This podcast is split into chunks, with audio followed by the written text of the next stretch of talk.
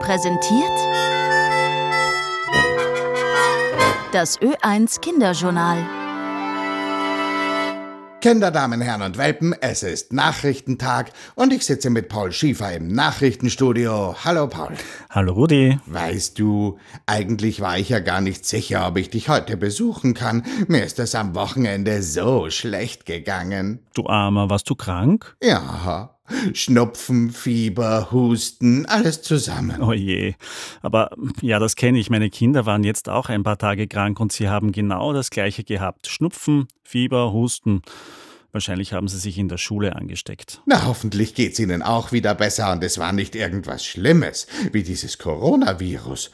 Oh, kannst du dich noch erinnern, als wir eine Zeit lang ständig darüber gesprochen haben, über Masken und Impfungen und das alles? Hm, aber das ist jetzt vorbei, oder? Naja, ganz vorbei ist es, glaube ich, immer noch nicht.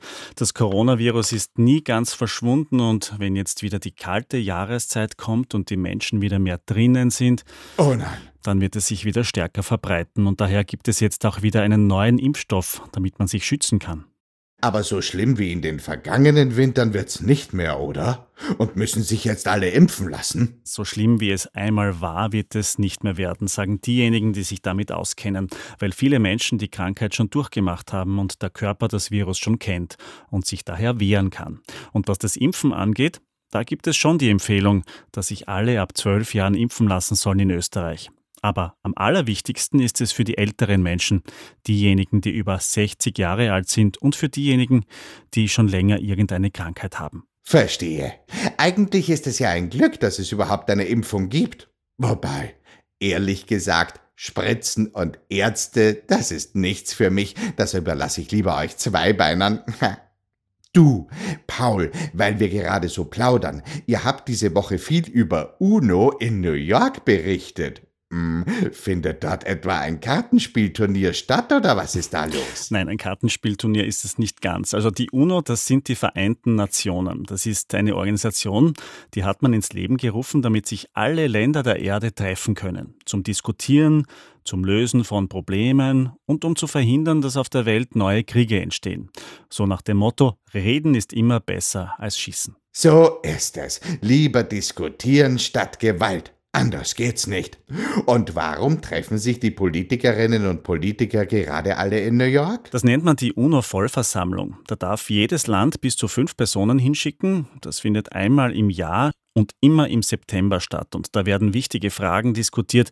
Die erste Vollversammlung hat übrigens im Jänner 1946 stattgefunden, also kurz nach dem Ende des Zweiten Weltkriegs. Und daran sieht man schon, die UNO ist ein Friedensprojekt. Hm.